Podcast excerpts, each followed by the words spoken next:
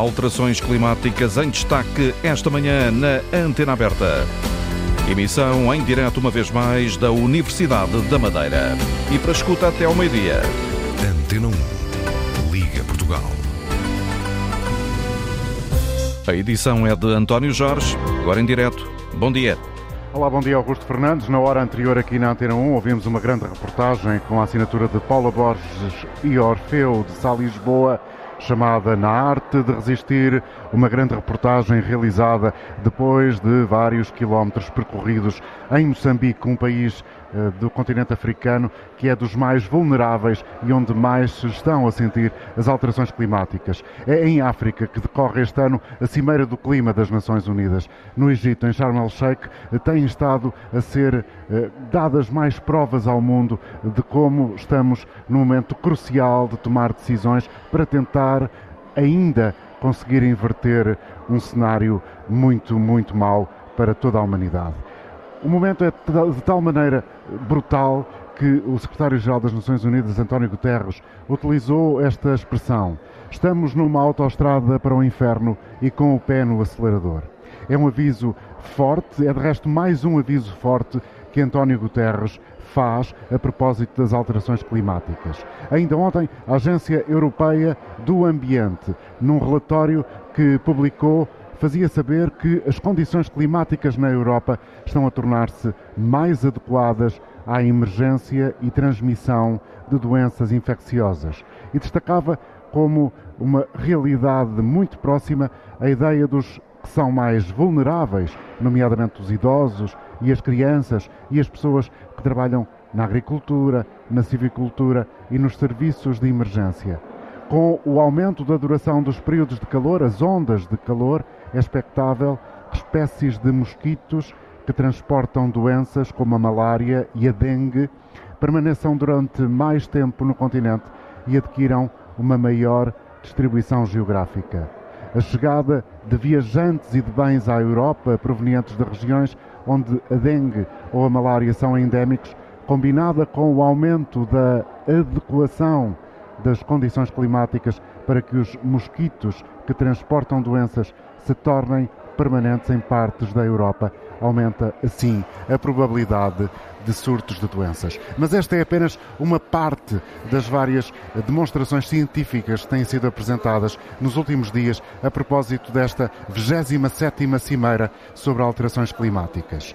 Hoje estamos uma vez mais em direto, de resto o som ambiente que estão a ouvir é prova disso mesmo, de que estamos ao lado do bar dos estudantes da Universidade da Madeira, no campus da Penteada. É a partir daqui que desafiamos quem nos ouve, em qualquer ponto do país ou do estrangeiro, porque também podemos ser escutados através da internet. É a partir daqui, da Universidade da Madeira, desafiamos os nossos ouvintes a contribuírem com reflexão, com pensamento, com partilha de algumas inquietações aqui no programa. Queremos ouvir a sua voz, por exemplo, a responder que exemplos temos de mudanças por causa das alterações climáticas. O que é que nota na sua região, no seu território? E já agora, quais são as expectativas que tem sobre esta cimeira? Para participar, os números de telefone são os mesmos de sempre. Quem está no uh, território português pode utilizar o número gratuito 822-0101. 822 0101. Se está fora do país, podem inscrever-se pelo 22 33 999 56. Bom dia, professor Miguel Ângelo Carvalho. Bom dia, Carla Gouveia, investigadora aqui na Universidade da Madeira. Bom dia a ambos, portanto. Bom dia. Obrigado por terem aceitado o convite para virem aqui deixar-nos algumas ideias. Professor Miguel, eh, estamos, como eh, diz o Secretário-Geral das Nações Unidas, numa autoestrada eh, com o pé no acelerador em direção a um inferno que nos pode destruir? Eu concordo perfeitamente com essa com esse aviso. Eu acho que o secretário-geral uh, das Nações Unidas é a pessoa uh, mais indicada para fazer um alerta a nível mundial. Lembramos-nos dele na capa da revista Time, eh, com água pelos joelhos, por exemplo, já há alguns anos, a fazer essa, esse apelo, a deixar insistentemente essa mensagem à humanidade. Sim, e, e, eh, e temos cada vez mais pôr esta questão na, na agenda a nível nacional e, e internacional, porque na realidade O que nós estamos a, a, verificar é que, ao contrário do que deveria acontecer, com a implementação de uma série de medidas preconizadas pelo Protocolo de Kyoto, pela Convenção para as Nações, das Nações Unidas para a Mudança do Clima e até pelo Acordo de, eh, de Paris, nós estamos a, a, a, a continuar a insistir a num persistir erro. no erro. A persistir no erro que é o de continuarmos a viver acima das nossas capacidades e das possibilidades que o nosso planeta tem. Consumimos demais. Consumimos demais, temos que adaptar os nossos padrões de vida e os nossos padrões de consumo àquilo que o planeta nos pode dar e o que tem acontecido é que daqueles compromissos que têm sido adotados pelos Estados, nós em vez de estarmos a reduzir as, as emissões de, gás, eh, de gases de estufa, estamos, no, pelo contrário, a aumentar, devíamos reduzir 45 estamos aumentamos nos últimos anos e a pandemia 10%, e esta e guerra pandem... na, Ucrânia veio ainda piorar este contexto a pandemia foi um, algo que até foi muito favorável, benéfico. porque benéfico, porque fez um lock, lockdown na nossa na economia e, portanto, houve reduções nas, nas emissões. Mas ao mesmo tempo os efeitos económicos da pandemia com a, eh, a economia a encolher, a regredir e depois a necessidade de voltar a todo vapor, eh, enfim, as coisas acabaram por desequilibrar-se um pouco. Voltaram-se a desequilibrar e é evidente que a questão da guerra na, na Ucrânia é um fator de poluição adicional bastante elevado e gera a crise é. energética é. que no fundo está desse, subjacente sim. a este momento. Eh, Carla uh, Gouveia, esta ideia que temos todos de consumir menos passa, uh, desde logo, uh, por exemplo, por aquilo que comemos e pela, uh, pelo finito que é os recursos alimentares. E é preciso inventar novas formas de alimentar a humanidade. Esta síntese é bem dita ou é um bocadinho descabida? É bem dita, mas também acho que nós deveríamos, como o professor Miguel Ângelo falou, estamos a consumir acima da, da medida que nós necessitamos. Há muitos, há muitos desperdícios alimentares. E isto também pensando em termos globais, em termos de produtividade e produção agrícola e alimentar, a forma de produção alimentar não é a mais sustentável, portanto, não é.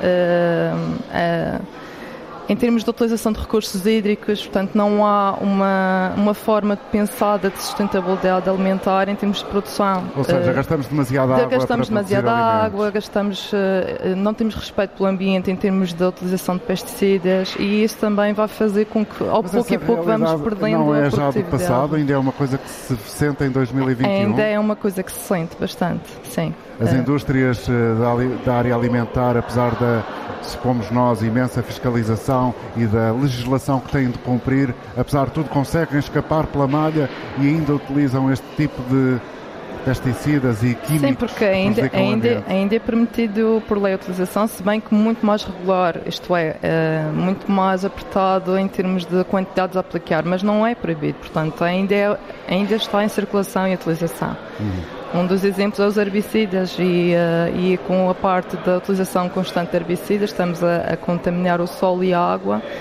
e por si só também estamos a, a, a, contribuir para uma menor produtividade ou fertilidade do solo. Então isto em médio e longo prazo nós vamos ter uma complicação em termos de produtividade e qualidade alimentar. Qual é a vossa percepção enquanto professores universitários, investigadores uh, da Academia da Madeira, estes jovens que aqui estão à nossa volta, uh, que são algumas dezenas a esta hora, eles têm uma consciência ambiental mais apurada do que tinham as gerações anteriores? A Carla parece que está a dizer que não com a cabeça. Mais ou menos. O que é que isso quer dizer? Eles não têm essa consciência? Tem uma maior consciência ambiental, sim. Uh, é por isso que nós até vemos, como falaram nas notícias, alunos a digamos, a se manifestarem contra as alterações climáticas, portanto, estão interessados em saber em como fazer melhor para contribuir para o bem-estar uh, geral.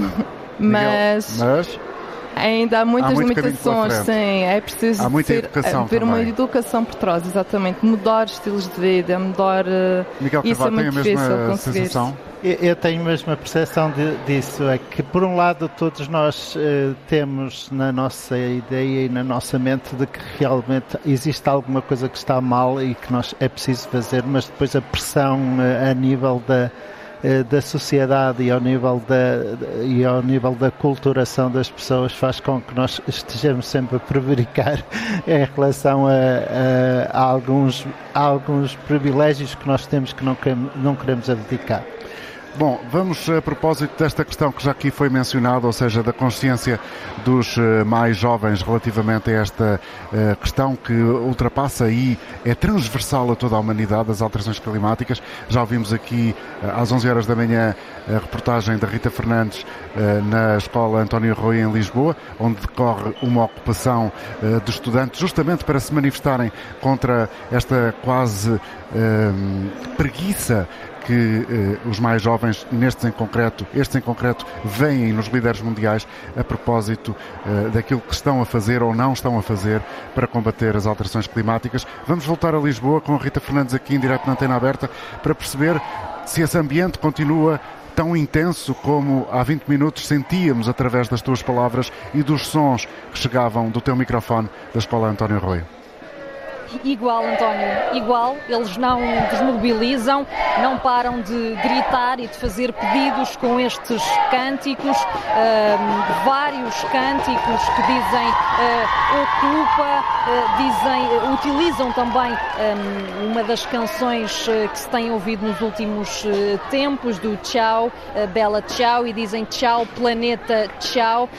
Um, os estudantes continuam tanto do lado de dentro da escola como cá fora e que é cá fora que hum, encontramos uh, também os porta-vozes deste uh, movimento e um, encontramos também uh, professores, mas um, há pouco hum, falava com uma das pessoas, um dos alunos que, uma aluna, aliás, que representa este movimento, hum, falava-lhe da situação que aconteceu, por exemplo, ontem no Instituto Superior Técnico, em que a direção da escola ameaçou chamar uh, a polícia para uh, tentar retirar os alunos.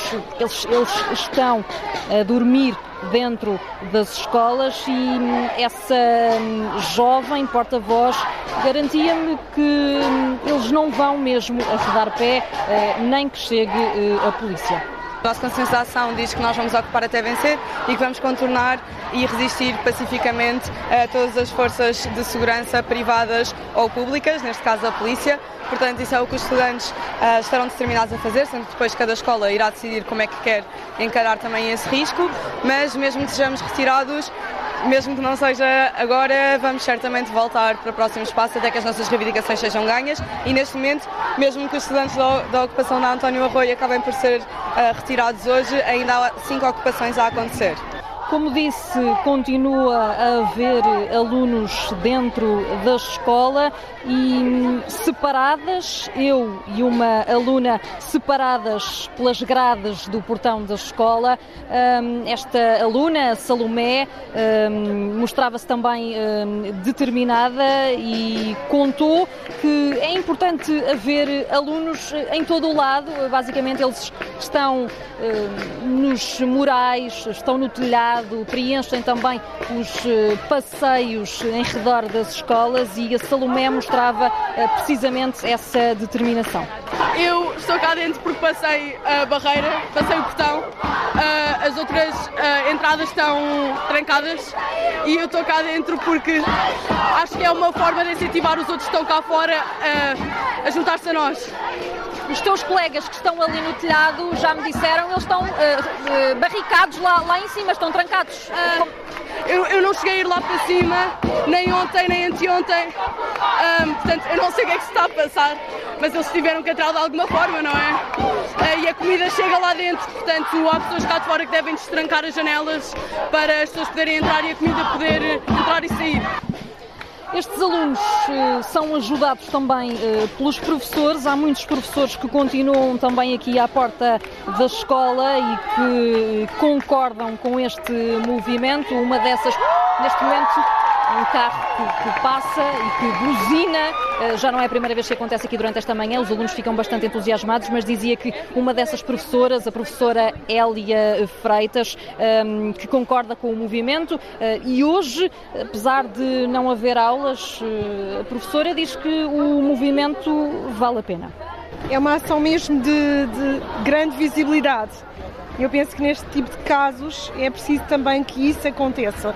Uh, alguns alunos já chegaram ao pé de mim e perguntaram, professor, o que vai acontecer? Olha, não sei, vamos estar aqui e vamos tentar perceber, mas a partir de hoje não haverá aulas.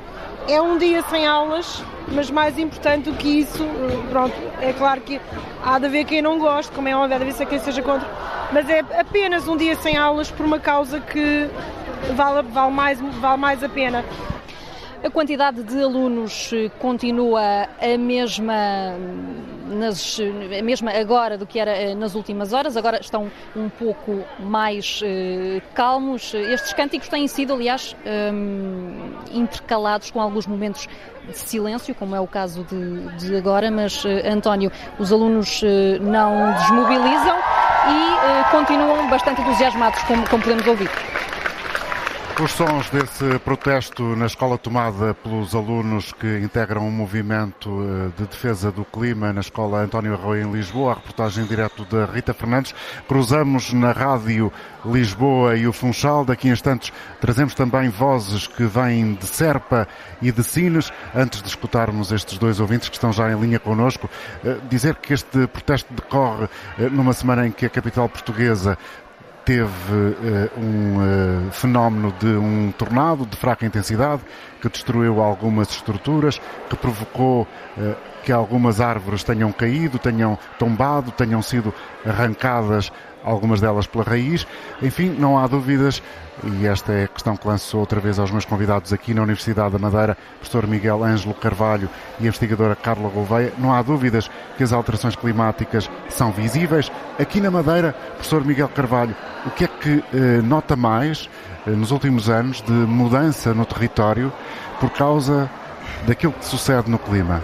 É assim, nós. Eh enquanto, enquanto grupo de investigação na Universidade da Madeira, temos estado a, a, fazer a monitorização das alterações climáticas e do seu impacto sobre um aspecto particularmente importante que é a agricultura e a produção de alimento.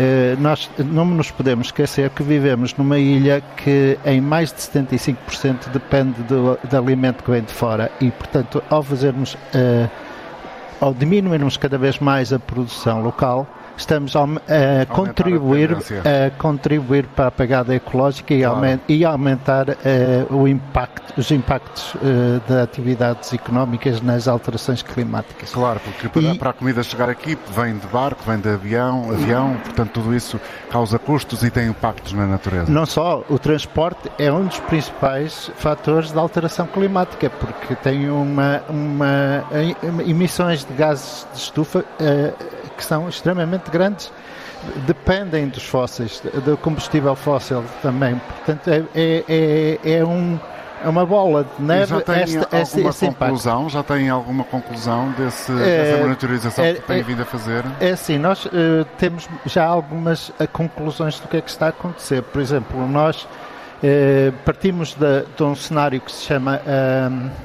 a estratégia uh, Clima Madeira, que foi um estudo que foi feito e publicado em 2015, que dizia, entre outras coisas, que até o final deste século nós iríamos ter um aumento da temperatura do, da ordem de um grau e meio uh, a 3 e com uma redução de uh, água ou disponibilidade de recursos hídricos que poderia até atingir 40%.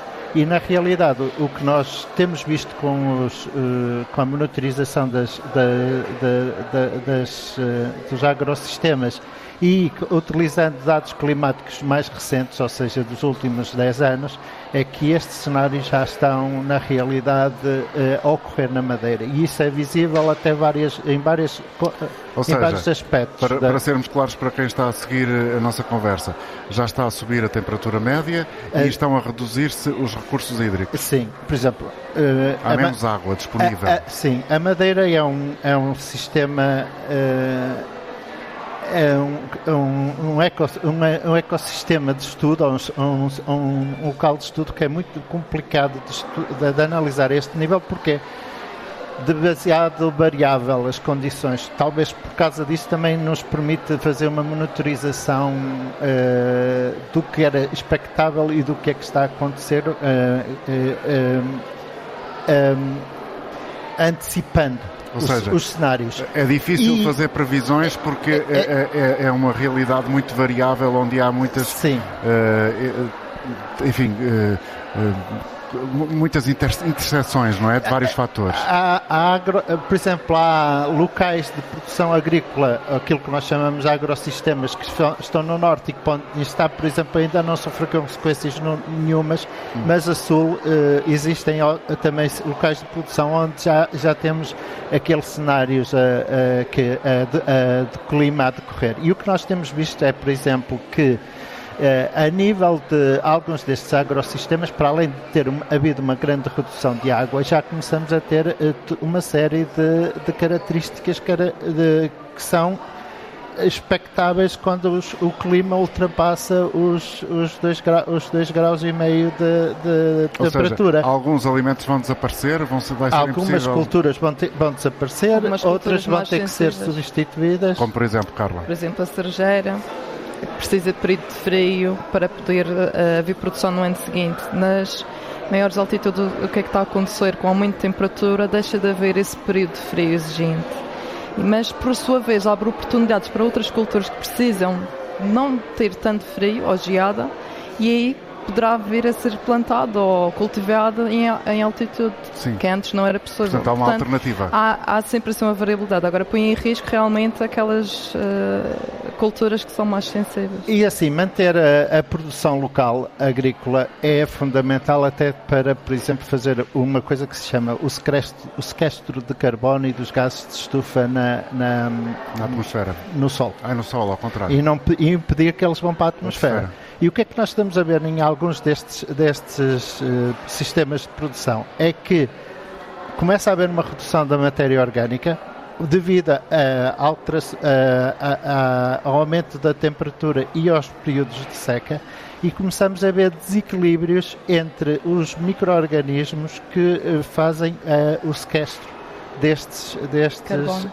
destes, Desse carbono. destes gases, destes nutrientes e destes da gases terra. debaixo da terra. E em alguns casos já começamos a ter libertações eh, em períodos que não eram expectáveis no verão e até no, sobretudo no inverno, porque o inverno na Madeira aqueceu muito, de eh, a gás nitroso, que é um dos eh, ó- óxido nitroso, que é um dos, dos maiores eh, gases de estufa que, eh, que existe e que tem E é- mais impacto na, te- na e- temperatura. É possível identificar essas espécies que faziam esse trabalhinho de formiguinha, muito mais do que formiguinha, se calhar até são bem mais pequeninos. É possível identificá-los? Já sabemos quais são? Sim, nós estamos a, estamos a trabalhar neste sentido. Temos uma doutoranda cá que está precisamente a estudar as comunidades microbianas no solo e que tem feito precisamente este, este estudo dos, eh, eh, Essa dos, identificação de quais as espécies que dos estão a fungos desaparecer. e micro, micro-organismos nitrificadores e desnitrificadores. Também estamos a fazer outro tipo de estudo, aplicando biochars Sim. para tentar. eh, Bio? Biochar é, é, é um processo de queima de madeira, por exemplo, resíduos de jardins, Sim. e fazer uma queima controlada em que ficamos com um carvão especificamente. E esse carvão é implementado no solo, ajuda a capturar eh, o carbono atmosférico de também e, claro, também melhorar eh, o equilíbrio do solo em termos de captação de nutrientes. E isso também é uma forma de evitar a pega- a pegada ecológica na, na emissão de carbono do solo, como o professor estava a falar. Muito bem. Eu, Vamos, eu gostaria sim, de dizer só uma, um- fazer um, um ponto de- à mesa da, na que diz respeito a esta questão das alterações climáticas. Ehm, eh, por causa do protesto até que está a decorrer em Lisboa. Eu acho que os protestos são importantes para chamar e alertar as pessoas, mas nó- eh, do que é que está a acontecer e para pôr as pessoas a pensarem, a tentarem adotar outros, outras atitudes sobre, so- eh, pessoais e, e sociais eh, sobre eh, a nossa sociedade e o, que, e o que é que devemos fazer para que evitar uma catástrofe. Porque uma das previsões que existe é que se continuar estas alterações eh, do clima, se nós ultrapassarmos os 2 graus e meio, haverá por ano cerca de 250 mil mortes eh, eh, na Europa eh, devido a vagas de calor.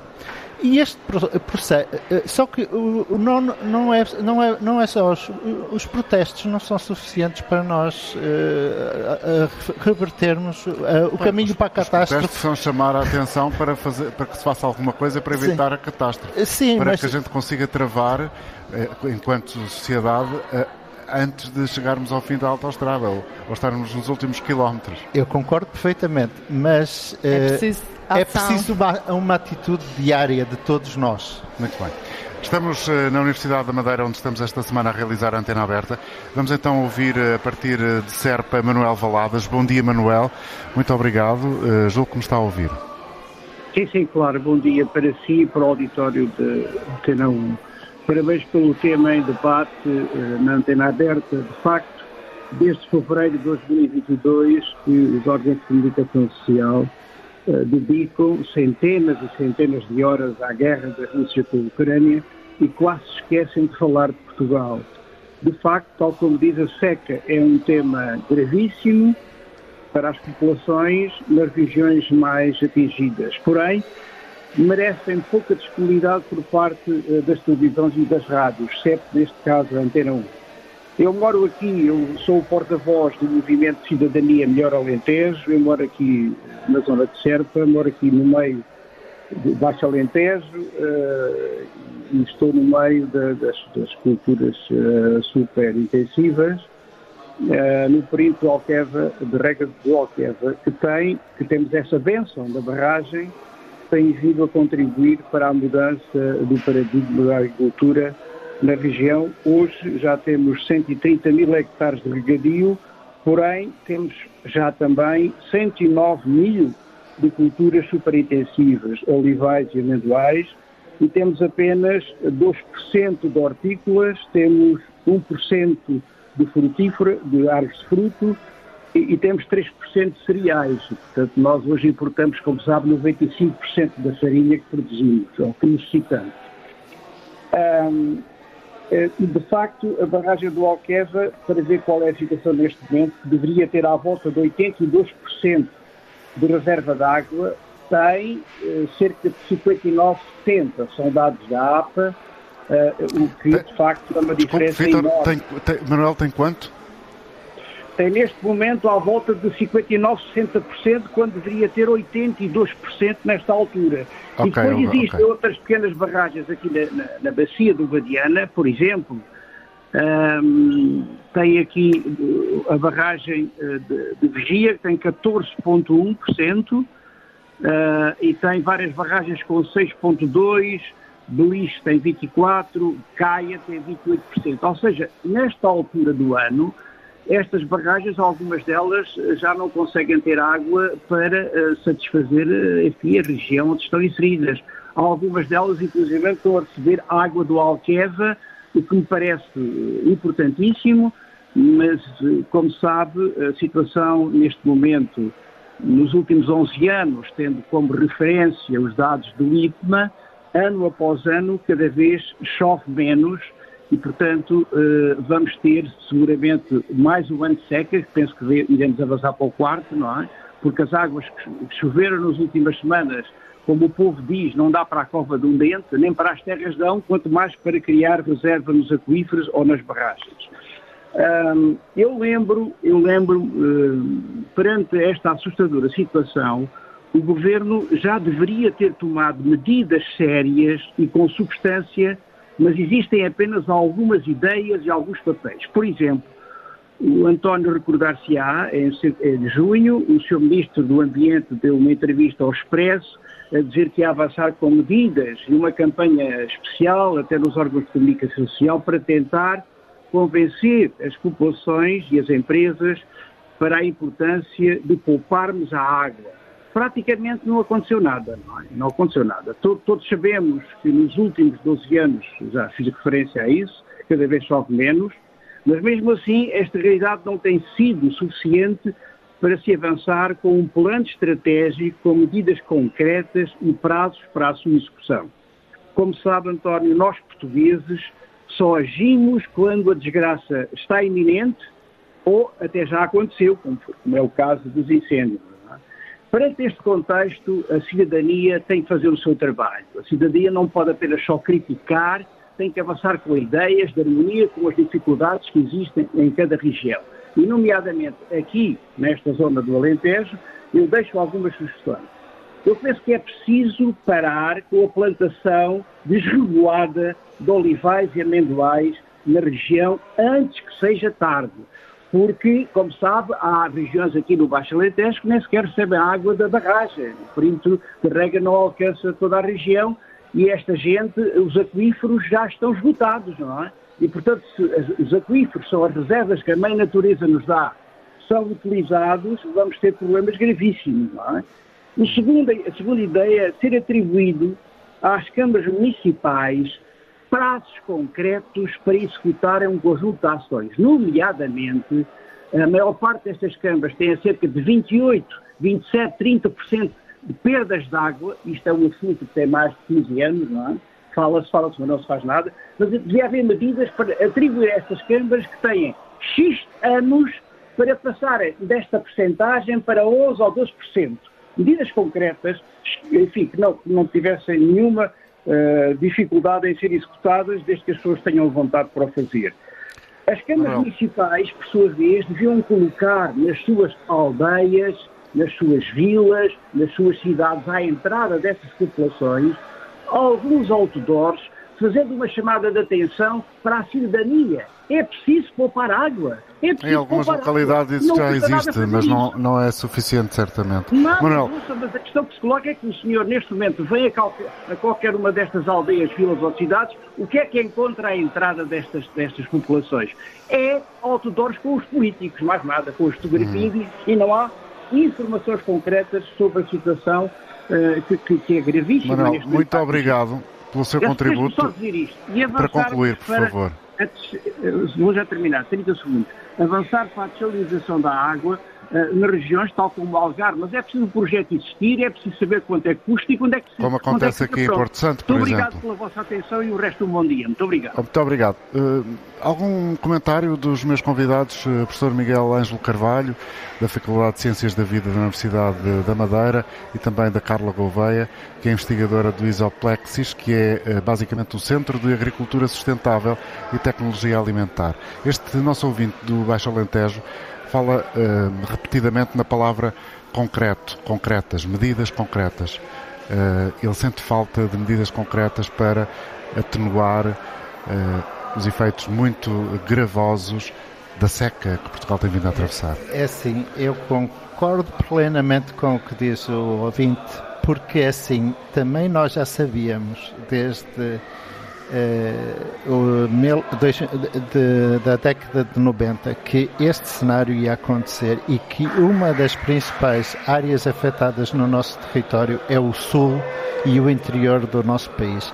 Uh, corre os ris riscos uh, sérios de se tornar um novo Saara, ou seja, um deserto, e atitudes que deviam ser já ter sido já tomadas, nomeadamente ao nível do aproveitamento da, da água e do ordenamento do território, até do ponto de vista agrícola, com, a, com uma agricultura muito mais baseada em princípios de agroecologia e de sustentabilidade, devia ter sido implementado. Como, como, como ele dizia muito bem, muitas das vezes quer uh, o poder político, quer uh, que tem outras, outras prioridades, quer a, a, maior, na maior parte das vezes a sociedade anda um bocadinho alheia destes assuntos. Apesar que temos bons exemplos no, no, no Alentejo. No Alentejo nós temos, em algumas regiões do Alentejo, zonas onde existem aldeias sustentáveis que conseguiram não só fazer a reflorestação, uh, fazer agricultura sustentável e até criar água. Hum. Uh, uh, Isso é realmente extraordinário e pode ser um exemplo a copiar, devia ser sim, um exemplo a copiar, sim. não sei se é possível. É possível copiar, é possível replicar há, esses exemplos noutros há exemplos, há exemplos, inclusive noutros locais, por exemplo, no Mali, na zona de transição do Saara, nós temos, temos agricultores a recuperar a floresta e a conseguir uh, trabalhar o, o travar o, o avanço do deserto, hum. partindo destes princípios. Eu espero que esta nossa emissão a partir da Universidade da Madeira esteja a servir eh, a alguns dos nossos ouvintes que considerem útil na medida em que traz para um órgão de comunicação social nacional esta questão que é absolutamente relevante. Vamos tentar partilhar aqui também mais uma opinião. Não sei se José Lobato, em Sines, continua connosco. Eh, sim, agradeço-lhe muito eh, ter tido a paciência de aguardar para uh, fazer ouvir a sua voz. Bom dia.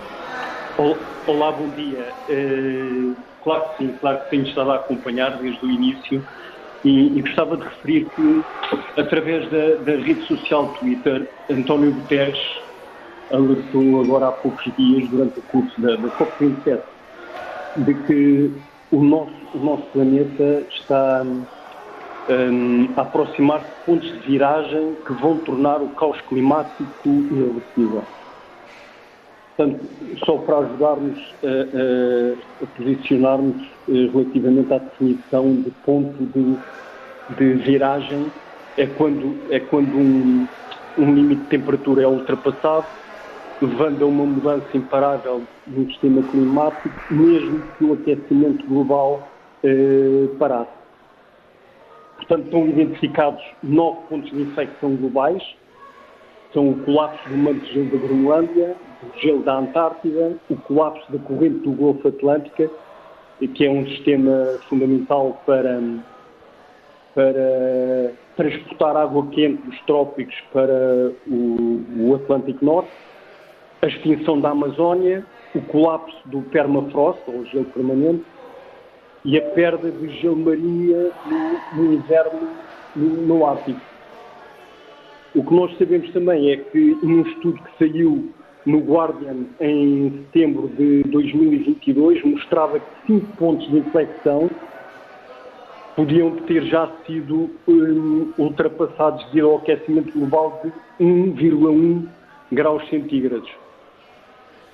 E a verdade é que, e pensando em soluções, e nós já as conhecemos, mas está a faltar, na verdade, o, o passar a agir, nós, e quando digo nós, somos todos nós, não só, não só os governos e os Estados, mas todos nós, e há algo que está bem ao alcance de qualquer um de nós para reduzir a quantidade de, de emissão dos gases de efeito de estufa.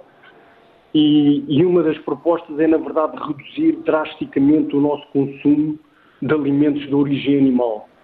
Está, eh, portanto, provado cientificamente que é responsável por cerca de 18% da emissão de gases de efeito de estufa. Ou seja, quando se fala em percentagens, perdemos por vezes a noção de quanto é que isto representa. A verdade é que dos 50 mil milhões de toneladas de gases de efeito de estufa produzidas anualmente, 9 mil milhões de toneladas devem-se aos nossos hábitos alimentares, nomeadamente à ingestão excessiva de proteína animal. Quando hoje sabemos também que a proteína vegetal, através de ingestão de leguminosas e cereais, podem substituir perfeitamente o, a nutrição eh, garantida pela proteína animal e com um impacto positivo também na nossa saúde. É? A, a Organização Mundial de Saúde na altura, eh, portanto, em 2018, eh, referia que a gordura animal é responsável pelas duas principais causas de morte da humanidade: doenças cardiovasculares, doenças oncológicas e também pela obesidade, que é responsável, e em Portugal temos cerca de 60% da população eh, portuguesa com sinais de obesidade, não é? Que é responsável também por elevados custos da saúde dos Estados baixa produtividade das empresas e também pelo, através do absentismo e até eh, problemas de ordem psicológica por falta de autoestima. Portanto, é um passo que nós, cada um de nós, pode dar de imediato, não só José, a questão dos combustíveis fósseis, mas a redução prote... do consumo de proteína animal. Carne. Obrigado, agradeço-lhe pela radiografia que aqui nos apresentou. Trazemos também Edgar Beles, Liga de Sesimbra. Bom dia. Edgar, bom dia. Então, relativamente às duas perguntas, que era uh, da, das expectativas que eu tinha da, da COP27 e o que é que eu vejo efetivamente acontecer aqui nas uh, das alterações climáticas, que eu queria dizer era o seguinte: um, da, da COP27 e de todas as COPs, eu tenho sempre alguma esperança que, que lá se, se, arranjem soluções para alguns dos nossos problemas, porque uh, lá estão reunidos os políticos uh, e são assessorados pelos melhores cientistas nesta, nesta área. Portanto, eu, eu acredito que é ali que se conseguirão uh, arranjar aqui algumas soluções.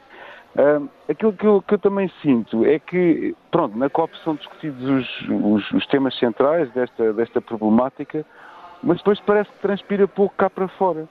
Porque, na minha perspectiva, eu acho que o que nós devíamos estar a discutir são essencialmente três coisas: energia, ou seja, transporte e, e processamentos vários, né? alimentação, telemóveis, computadores, coisas que nós precisamos. Outra coisa são as pessoas, nós somos perto de 8 mil milhões de, de indivíduos a habitar neste, neste planeta. Dia 15, vamos, dia 15 vai assinalar-se exatamente essa fasquia. Pronto.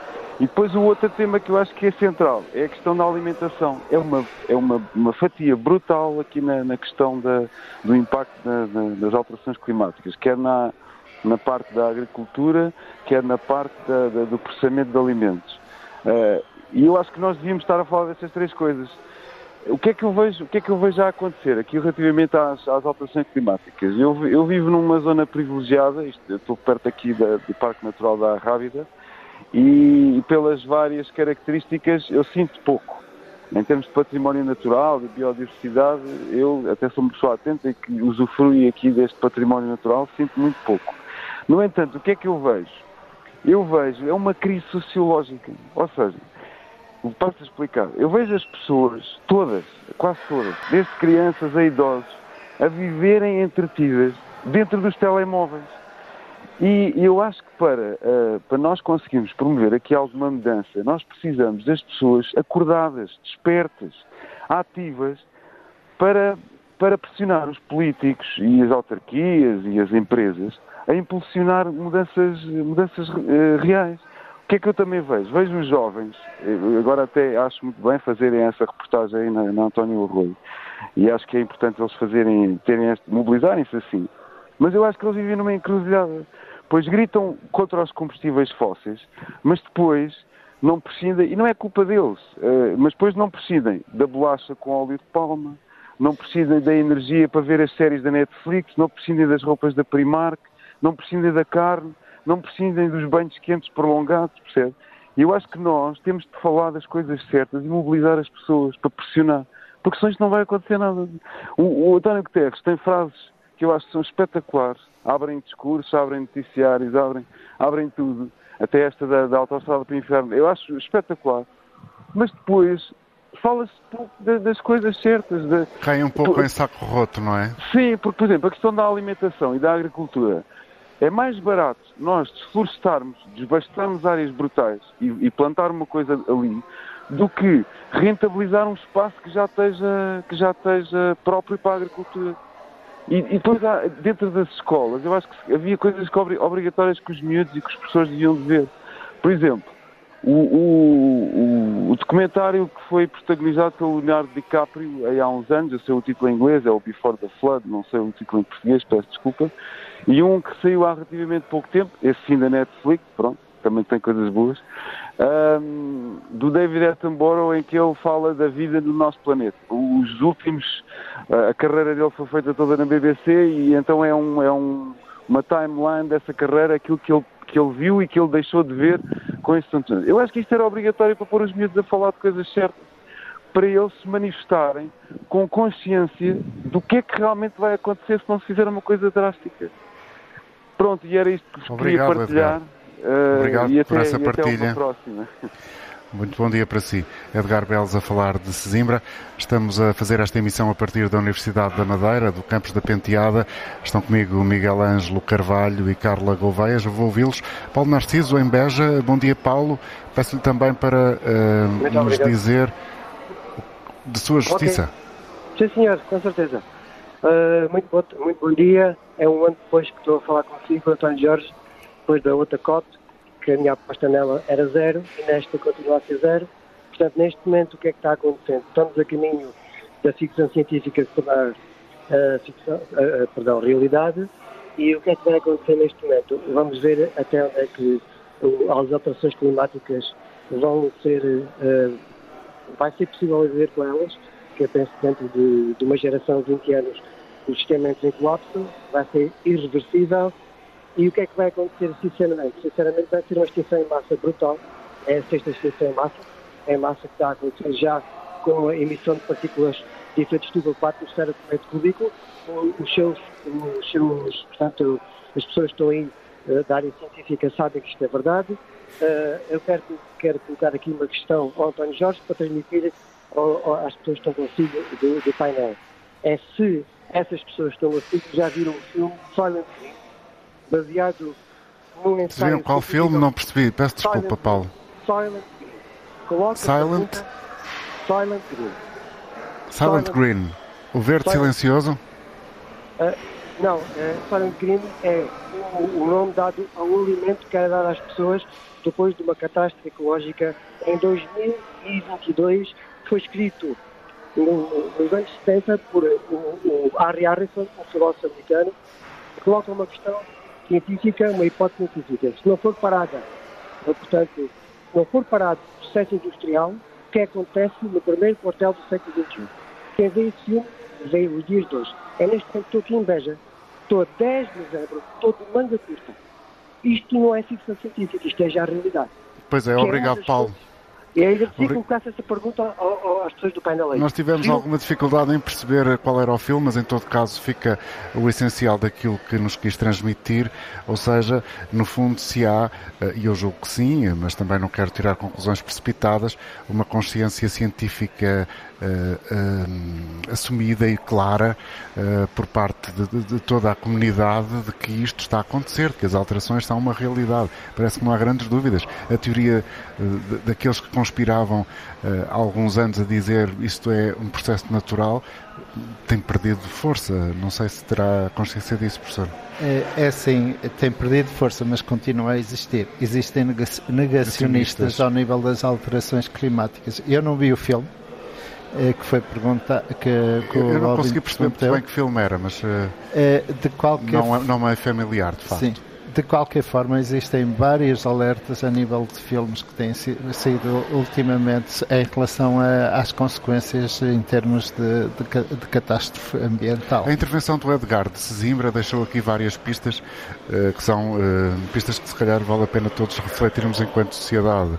Eh, nomeadamente a consciencialização desde muito cedo nas escolas para esta eh, necessidade de atenção para aquilo que é o nosso clima e, sobretudo, para o excesso de consumo e é aquilo que, eh, em termos alimentares, é o nosso cotidiano.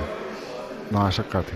Sim, sim, sim, sim, é verdade. É, é preciso ter uma consciencialização, uh, além do que consumimos, a origem, de onde é que provém. Por exemplo, falamos nas escolas, estão a tentar implementar uma alimentação mais saudável, mais, com mais vegetais, mais legumes, menos carnes, mais peixes até. Mas nós também no dia a dia também pecamos um bocadinho quanto a isso, em termos de, de do impacto na nossa alimentação. Muitas das vezes nós temos produtos em supermercados disponíveis ou então, ou então ir ao mercado e nós geralmente compramos a fruta mais barata ou os legumes mais baratos, mas vem de outras partes da, da Europa, quando nós temos cá localmente à venda.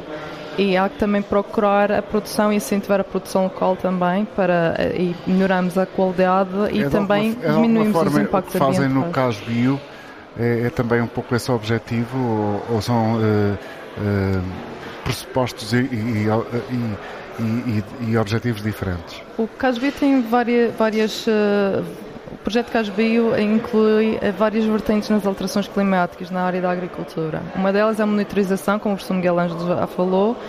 Outra delas é, por exemplo, a resposta de, de algumas culturas-alvo uh, agrícolas às alterações climáticas. Muitas das vezes a gente vê a perda de produtividade, uh, não sabemos associar exatamente a quê, mas outra vertente dentro do CASB, que é a minha parte, a parte que eu desenvolvi, é as respostas em termos de qualidade uh, dos produtos agrícolas. Neste caso, se formos consumir uma batata doce, uh, feijão, o que é que a situação de stress, que é o que estamos a ver agora, realmente chove, mas chove muito em pouco tempo e há, e há períodos de carência de água e há culturas típicas cá, tradicionais, que já estão adaptadas a esta, portanto já existem cá há muitos anos, estão a evoluir à medida que o clima adapta também, está a evoluir. Mas elas estão a ressentir-se, uh, os agricultores reclamam, está a surgir uh, pragas, está a surgir perda de produtividade e também em termos nutricionais está a haver uma alteração naquilo que nós estamos a consumir, porque as, uh, é uma resposta fisiológica das próprias plantas a tentar adequar-se às alterações Muito obrigado estão... a ambos por uh, okay. terem estado aqui ao longo desta hora. Obrigada. Já chegou ao fim o nosso tempo. Concluímos o programa hoje com Miguel Ângelo Eu Carvalho posso... e Carla Gouveia, já não temos o mesmo tempo, vai ficar uma conversa privada para nós. Bom dia e até amanhã. Muito obrigada.